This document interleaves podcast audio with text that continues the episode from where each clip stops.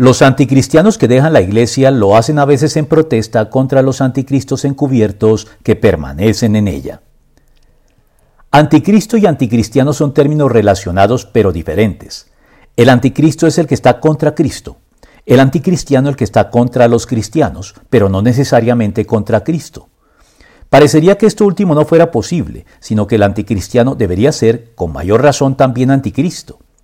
Y aunque usualmente así es, siempre es posible que algunas personas lúcidas y reflexivas que se sienten justamente atraídas por el Evangelio se escandalicen de la conducta inconsecuente de los cristianos en la iglesia y se den cuenta al mismo tiempo de que no es a Cristo a quien se debe culpar de esta inconsecuencia, sino todo lo contrario, que es precisamente Él quien la pone en evidencia.